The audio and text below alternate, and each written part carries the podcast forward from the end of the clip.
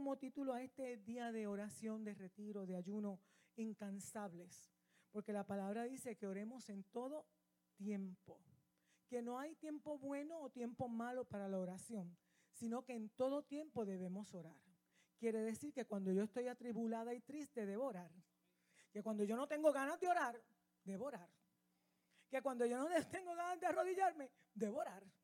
Que cuando yo estoy feliz, contenta y estoy por las nubes de emoción, también debo orar.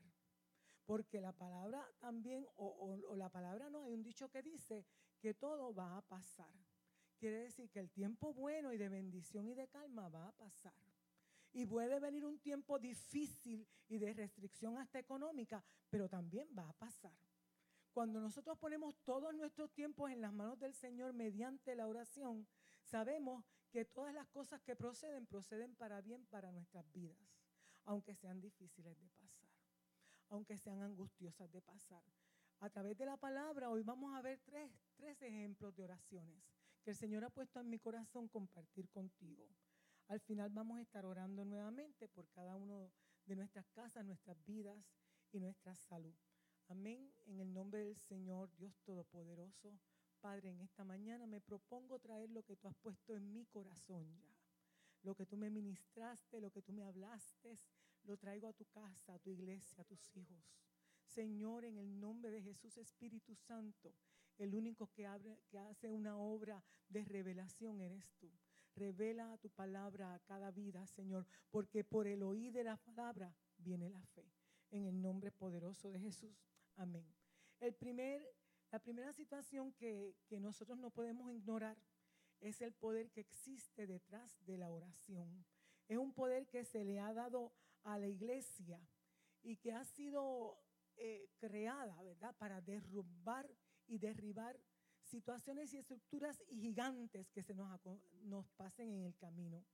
En la Biblia hay cientos de ejemplos, y yo voy a coger solamente tres, de cómo la oración fue el medio por el cual la persona, el hermano, el personaje bíblico, obtuvo su milagro, obtuvo una bendición, obtuvo una victoria. Algunos de los más conocidos intercesores encontrados en la Biblia enseñan que todo lo podemos ah, lograr si hacemos buen uso del poder de la oración. Por eso muchas veces el enemigo trata de, de, controlar, de restringir el tiempo que tenemos de oración. Y cuando vamos decimos, voy a orar, miles de cosas se nos vienen a la mente. Ay, Dios mío, dejé la, la ropa sin echar a la lavadora. Voy a echarla y después voy a orar. La echas y por ahí sigue y se nos olvida el tiempo de oración. Entonces el tiempo de oración es primordial y yo creo, yo creo que para este tiempo en que estamos viviendo es básico. Sobrevivir el tiempo de la oración, sobrevivir en este tiempo necesita la oración. Es una de las cosas imprescindibles si yo quiero estar victoriosa en este tiempo. Porque en este tiempo Dios me dio nietas. En este tiempo Dios me dio hijas que están criando. Y si eso es así es porque Dios ya tiene un plan de victoria para mi casa. Pero el enemigo siempre se va a levantar a tratar de cancelar y destruir ese plan de victoria que tiene para mi casa y los míos. Y es a través de la oración que derrotamos ejércitos, que derrotamos gigantes y que derrotamos situaciones Ana, la hermosa Ana, una mujer sufrida, estigmatizada desde, desde, desde mujer, desde que se casó, porque no podía tener hijos. Ama, Ana, amada por su esposo, cuidada y amada por todo el que la conocía. Sin embargo, había sobre ella un sello de dolor inquebrantable. Y era el sello de que era estéril. Difícil para ese tiempo, pero difícil en todo tiempo. Ana era estéril y Ana sufría aquella situación constantemente. Constantemente era marcada, estigmatizada, constantemente era señalada por Penina. Y un día, la palabra dice en Primera de Samuel que Ana fue al templo y estaban en el, en el templo en lo que se llamaba la fiesta solemne, donde rendían fiesta, tributos, sacrificios al Señor. Y aunque había un, todo una situación que estaba pasando, habían oraciones, habían sacrificios, la familia estaba reunida. Dice la palabra que Ana fue directamente al templo. Y en una esquinita del templo, ella derramó su corazón delante del Señor. Ana venía sufriendo eso en su corazón, pero probablemente le decía, no le decía al Cana lo que pasaba, no le decía a su familia lo que pasaba. Se quedaba calladita, pero había y reconocía que había un Dios que podía oír su clamor. Reconocía, como hoy reconocemos en esta mañana, que hay un Dios que oye la voz del justo. Aleluya. Que hay un Dios que no deja caer en vano tu oración. Que hay un Dios que 24/7 tú puedes levantar y nunca lo vas a encontrar ocupado. Porque siempre va a estar pendiente de ti. Que hay un Dios que dice la palabra que no duerme el que me guarda. Ana reconocía que ese Dios podía, podía escuchar su clamor. Se fue calladita. Dice la palabra que ella ni podía hablar. ¿Te ha pasado eso? A mí me ha pasado. Que simplemente siguen brotando lágrimas, lágrimas y angustia y dolor. Y tú no puedes detenerlo. Porque es tan fuerte la situación en tu corazón que no hay palabras. Aleluya. Pero sabes una cosa, hay alguien que escudriña tu corazón, aleluya. Hay alguien que escudriña y sabe tú, tú, tú qué hacer. Puede que pongas un antifaz delante de la familia. Puede que pongas un antifaz para tus hijos. Puede que vengas a la iglesia con un antifaz. Oh, pero cuando tú te derramas delante del Señor, eso Él lo reconoce. Gloria al nombre de Jesús. La palabra me explica a mí que el sacerdote el que tenía que estar pendiente y saber, no reconoció el dolor de Ana y le dijo, oye, mija, estás borracha. Levántate del altar, vete, vete para allá. Entonces, diluye ese, ese licor que tú haces aquí. Y, y, van a pasar situaciones en tu vida, en tu vida espiritual, en que muchas veces la gente no va a comprender lo que está pasando entre tú y Dios. Porque el trato de tuyo con Dios es diferente. Y a cada uno Dios trata de una manera especial y diferente. Ana le dijo, no es eso es que yo estoy compungida en mi espíritu, es que yo estoy adolorida, pero la palabra dice que Él vino a sanar a los quebrantados de corazón. Aleluya por eso, aleluya por eso, porque aunque estemos quebrantados de corazón, Dios conoce. El ser cristiano no es que estamos en victoria todo el tiempo, el ser cristiano no es que estamos aleluya todo el tiempo, el ser cristiano es que reconocemos nuestra necesidad de Dios que reconocemos nuestra necesidad de la búsqueda en oración, que reconocemos que hay cosas que están, no están bajo nuestro control y que solo Dios puede interceder en ellas. Aleluya. Que solo Dios puede interceder en ellas. Cuando reconocemos en humildad y humillación que solo Dios puede reconocer, interceder en ellas, Dios comienza a hacer milagros en nuestra vida. Cuando hablamos de fe, hablamos, la Biblia habla de una semillita tan pequeña, tan pequeña, pequeñísima. Y esa semillita de fe va creciendo a través de la palabra en nuestras vidas. Cuando hablamos de fe, tengo que decir que Ana tenía fe. Porque Ana se fue al templo, le pidió al Señor, se levantó de allí. Y cuando volvió a unirse con su esposo, con su marido, quedó embarazada. Dios le dio lo que estaba pidiendo. Dios le dio lo que estaba en oración, en, en, su espíritu angustiado, en su angustia. Dios se lo dio de regalo para ella. Ese es el Dios al que yo le conozco. Yo creo en la oración porque creo lo que dice la palabra del Señor. Yo creo en la oración porque creo que lo que Ana recibió fue un milagro. Yo creo en la oración porque creo que la que la palabra dice que no hay justo desamparado ni su descendencia que mendigue pan es lo que es la verdad en este tiempo y en todo tiempo. Yo creo en la oración porque porque la palabra lo dice. Dice la palabra del Señor. El Espíritu mismo intercede por nosotros con gemidos indecibles en Romanos 8:6. El Espíritu Santo es el que se encarga de interceder en la presencia de Dios. Y muchas veces lo hacemos con gemidos indecibles que no te entiendes. O en lenguas. Sabes que estás intercediendo, pero no entiendes. Porque es el Espíritu Santo el que nos dirige. Entonces, bien importante en este tiempo que antes de orar le pidamos al Espíritu Santo que interceda a nosotros al Padre que nos lleve en la dirección correcta para pedir, porque como dice la palabra, a veces no sabemos pedir. A veces no sabemos pedir. Y el único que sabe realmente lo que es bueno para nuestras vidas es el Espíritu de Dios.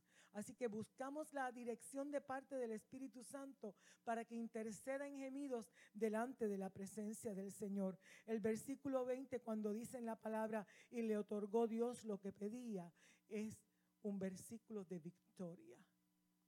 Es un versículo de milagros. Es un versículo al que tenemos que aferrarnos en este tiempo. Le, dio Dios lo que pedía. La hermosa recompensa de una oración genuina y levantada en fe. El otro eh, que quiero que leamos en la mañana de hoy, y este lo podemos buscar, el Salmo 51, es el Salmo de David. ¿Por qué quiero hablar de esto? Porque una de las cosas que debemos de hacer, si podemos decir ah, pasos, eh, etapas en la oración, es que aprendamos a reconocernos pecadores delante de la presencia del Señor. Lineta hablaba aquí, yo la entendía también, porque cuando vamos a la presencia del Señor, en la santidad de Dios nos sentimos pecadores. Y hay muchas veces que el enemigo usa eso mismo para desviarnos de la oración. No, yo no soy tan bueno como aquel hermano que ora tanto. No, yo no, es que, es que yo no sé orar lo suficientemente ah, con poder como aquel hermano que ora tanto. Es que yo no sé buscar en la palabra de tal forma. No, hermano, no. Te voy a decir. Primer, primero cuando encomendamos a, Dios el tiempo de oración, el Espíritu Santo nos va a dirigir. Y cuando pedimos perdón en la oración, el Espíritu Santo entonces va a tomar control de nuestra vida porque estamos pidiendo perdón al Padre por todo lo que hemos hecho. Diariamente, diariamente debemos aprender a pedirle perdón en oración al Señor. Es parte de lo que debe. Perdona nuestras deudas, dice el, Padre, el Padre nuestro. Así como nosotros perdonamos a nuestros deudores. Que el Señor nos perdone, así como yo perdono al amigo, perdono al hermano, perdono a la esposa, perdono a los hijos. David en este momento de, del Salmo el Salmo 51, arrepentimiento y plegaria pidiendo purificación. Dice el título del Salmo al músico principal, Salmo de David, cuando después de que se llegó a Betsabé, vino a él Natán, el profeta. Y ahí entonces resumimos la historia de lo que pasó antes de que llegara David a escribir el Salmo. Estuvo en pecado, That's it. El, pecado que ya casi la iglesia toda conoce, ¿verdad? Se llegó a una mujer que no le pertenecía. Y para llegarse a esa mujer, como él era el rey, mandó a su esposo que fuera al frente de batalla para que lo mataran quickity, rapidito. Y para él poder quedarse con la esposa que no le pertenecía. Ese fue el pecado de David. Y David se quedó en el reino. Pero David, David no se imaginaba que Natán iba a llegar el profeta. Y Natán llegó delante del rey y le dijo, yo te voy a hacer una historia bonita sobre unas ovejitas y sobre unos pastores. Y en esa historia te voy a relatar que, que este pastor guapo, opulento, que tenía muchas ovejas, y había otro pastor que solo tenía una ovejita y a la que cuidaba y amaba con mucho cariño. Y David bien atento a la historia de Natán. Y la historia prosigue en que aquel pastor que, tenía todas las ovejas se fijó en la ovejita del otro pastor y la mandó a buscar. Y Natán, y, y le pregunta a David, ¿qué tú harías? ¿Qué pasaría? Y David dice la palabra que se levantó enojado, furioso, molesto. Ese hombre debe matarlo. Pero ese hombre eres tú, le dijo Natán, porque no hay nada oculto que no salga a la luz. Y Dios tenía un propósito con David. Y para que David cumpliera su propósito, era menester que él pasara por el proceso de arrepentimiento. Y hay veces que Dios saca de nuestras vidas cosas, nos recuerda cosas, no para que tú te quedes ahí sufriendo por lo que hiciste, no para que tú empieces a llorar ahí como yo era, qué pecadora, no, sino para que vuelvas y pidas arrepentimiento. Oh iglesia, esa palabra no se nos puede quitar del vocabulario cristiano. Arrepentimiento, humillación. Aleluya. Eso no puede cambiar. No podemos trastocarla y cambiar. Ah, pues vamos por el gozo. Maravilloso el gozo del Señor. Por la paz. Fabulosa la paz de Dios. Pero antes de eso, arrepentimiento y humillación.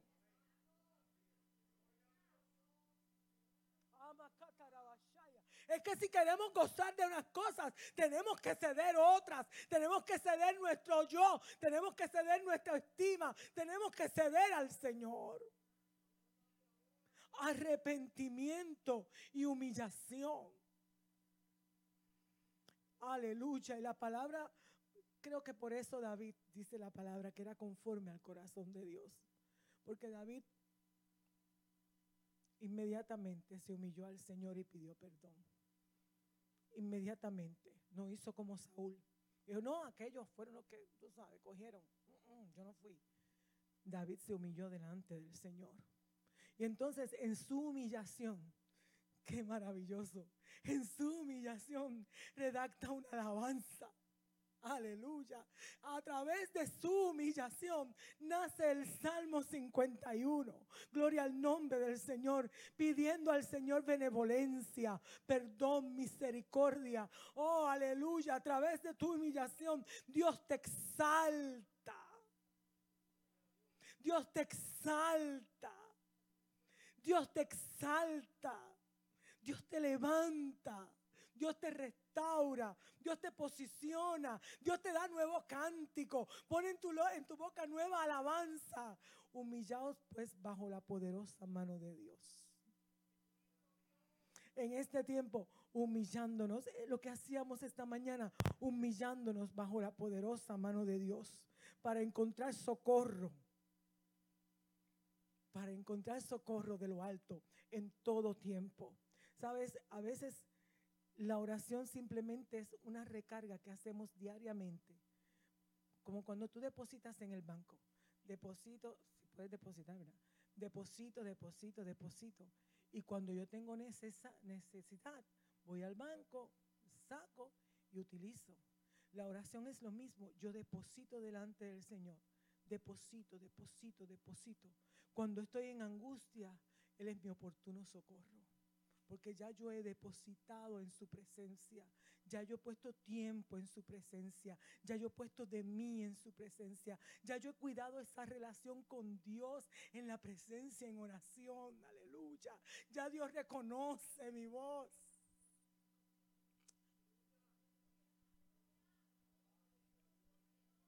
Ama Shamakaya. Aleluya. Ya Él reconoce que le llamo. Ya reconoce si estoy triste o alegre, que, que, me angustia. Y entonces cuando yo, cuando yo sigo depositando en su presencia, cuando tengo necesidad de, de coger, fácilmente llega porque he depositado en la presencia del Padre. Iglesia, cultiva la oración. Cultiva el tiempo de oración. Si el que está a tu lado no se arrodilla, arrodíllate tú. Arrodíllate tú. Si el que está a tu lado está hablando, habla tú con el Señor. Habla tú con el Señor. Dedica tiempo al cultivo de la oración del Señor. ¿Por qué? Porque como David, en la oración En la intimidad de la oración no solamente yo recibo, sino que también me quitan. En la intimidad de la oración Dios me quita el pecado. Dios me quita el mal genio.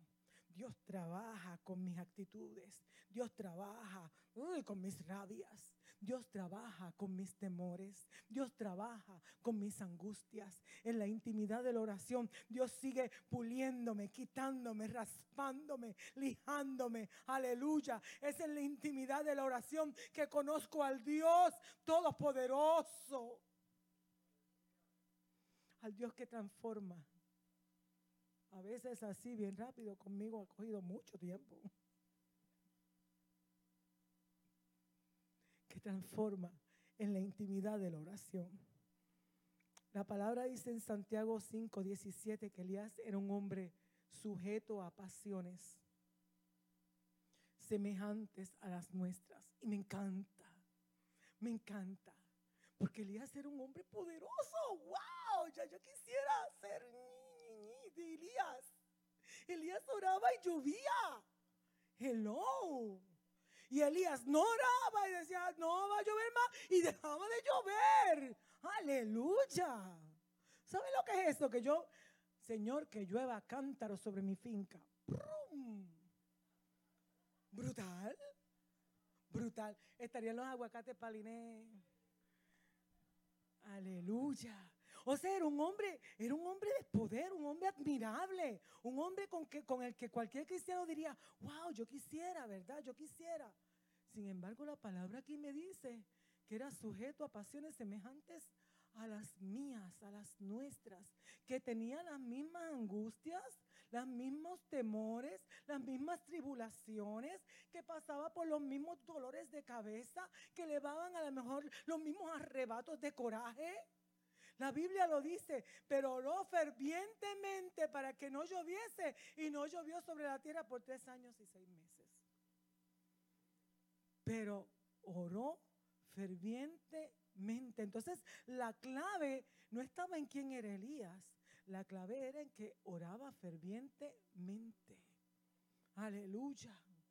Aleluya. No es que yo tenga una posición y yo sea la vicepresidenta del o yo tengo otra posición de lo que sea, o tengo los estudios o las maestrías o los doctorados que son buenos, son excelentes.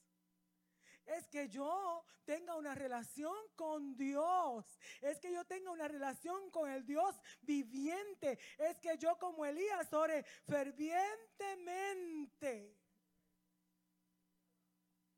Es que yo tenga una relación con Dios orando todos los días. Esa es la diferencia. Elías era como tú y como yo, pero Elías oraba fervientemente. Si, lees esa parte de la palabra en que aparece la oración de Elías por la lluvia, dice la palabra que cuando Elías entonces pidió que lloviese, fue con su, con su criado y subió al monte Subió al monte, me imagino, esperar que, pasa, que, lloviera. Pero ¿sabes qué? Oró una vez, le pidió al sube, sube, mira a ver, nada. No hay nada, el cielo está despejadito, azulito. Vuelve, vuelve, siete veces. Entonces el, el siete, el número perfecto, habla de, habla de eso, de perseverancia en el Señor. No es que vayas a orar siete veces y te olvides, es que perseveres en la oración en el Señor. A la séptima la palabra dice que vio una nube como la palma de una mano. Así era la nube en el cielo azul. Sin embargo, Elías tenía tal conocimiento de Dios, tal conocimiento de a quién le oraba y a quién le servía, que cuando él vio aquella pequeña nube, dijo, echa a correr porque viene el aguacero. Aleluya. Aleluya, aleluya. Y es que nuestro Dios obra así. Hay veces que simplemente es una pequeña nube, pero nosotros tenemos que creer. El resto es que detrás de eso viene la bendición del Señor. Es que junto con aquella pequeña nube viene el aguacero de parte del Espíritu de Dios. Aleluya, aleluya. Que llegue tu pequeña nube, que llegue tu pequeña nube, que llegue tu pequeña nube. Y tengas visión espiritual para reconocer que esa es tu pequeña nube. Aleluya. Yo le creo a Dios, ¿sabes? Y le creo a la palabra. Porque hay ejemplos de la oración y la efectividad de la palabra. Pero más que todo le creo a Dios y le creo a la palabra porque lo ha hecho conmigo. Porque cuando estaba apartada del Señor, lejos del camino del Señor, cuando llegaba a casa y decía que estaba haciendo unas cosas y en realidad estaba haciendo otras, había una mamá que se metía en oración y doblaba rodillas. Y había un papá, que todavía tengo su Biblia, que marcaba cada promesa y le ponía para mi hija Clarita. Tan bello mi papá. Nos vemos pronto. Yo creo en la oración, porque cuando yo estaba envuelta, el Señor me liberó. Cuando yo estaba envuelta, el Señor me sacó a un lado y dijo, con esta no te metas porque con ella tengo yo planes. Porque cuando yo estaba envuelta en delitos y pecados, como dice la palabra, porque no podemos ponerle pañitos fríos a, lo que es el pecado. Pecado es pecado y se acabó. No tiene otro nombre. Yo estaba envuelta en delitos y pecados. Y vino Dios y me salvó. Porque había una mamá y un papá que oraban en silencio. No te rindas, no te rindas, no te rindas, no te rindas, no te rindas, no te rindas por tus hijos. Yo no lo he hecho por las mías. No te rindas. Yo creo en la oración, ¿sabes? Porque lo ha hecho conmigo y lo ha hecho en mi casa. Y yo he visto sanidades en mi casa, en mis hijas, en mi familia, conmigo mismo. Yo creo en la oración porque yo tuve una nena de nivel elemental que se llama Mónica. Y cuando estaba en la escuela elemental empezaron a bullearla y enfrentarla porque estaba gordita. Y Mónica decidió que la manera más fácil de, de, acercar esa situación era a través de la bulimia y la anorexia. Y dejó de comer. Y todo lo que comía se lo vomitaba. Y al principio no me di cuenta. Pero después el Espíritu Santo empezó a llamarme la atención. Algo pasa. Mira a ver qué pasa. Algo pasa. Algo pasa. Y empecé a observar a Mónica. Y yo la veía linda porque había rebajado unas libritas. Pero de rebajar unas libritas, llegó a pesar 90 libras mojaditas. Se le cayó el pelo. Sus dientes, por la acidez del vómito, se pusieron pequeñitos pequeñitos porque la acidez quemaba el esmalte y dañaba el diente. Y perdió su menstruación, su periodo menstrual. Un día Mónica me llama y me dice, mami ven, mami ven, desesperada gritando. Yo me imaginaba qué pasaba. Cuando voy para allá, Mónica estaba en medio de una bañera de vómito, parada, desnuda. Se le podían contar todos sus huesitos. Y me dijo, mami, no puedo. Ahí yo por poco me desplomo. Fuimos al psiquiatra y dijo, hay que darle pastillas. Hay que darle pastillas rojas, amarillas y verdes. De por vida. Porque ella no va a salir de esto. Busqué una ayuda espiritual que no de aquí, y me dijo, eso hay que reprenderle los demonios. Y si le vuelve, todos los días hay que reprenderle los demonios. Pero sabes una cosa, hay cosas que son luchas contra carnes, que no es de carne, hay luchas espirituales. Pero hay que saber discernir, hermano. Hay que saber discernir, porque ese tipo de situación es una enfermedad también. Es una enfermedad. Cuando no teníamos opciones, seguimos orando Y seguimos orando, y seguimos orando. Y le decía al Señor, dame sabiduría, dame entendimiento. ¿Sabes qué hacía? Echaba los vómitos en latas para que nosotros no supiéramos nada. Y de momento el Señor me decía, vete, busca. Y yo encontraba latas. Y aquí hay gente que es testigo de, ese, de esa época. Que hay mucha gente que es testigo de esa época. Fue una época de más de nueve años de lucha. Pero ¿sabe quién la libertó? Ah, mi libertador.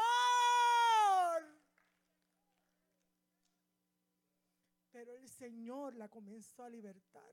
Empezamos a poner versículos bíblicos por toda la casa.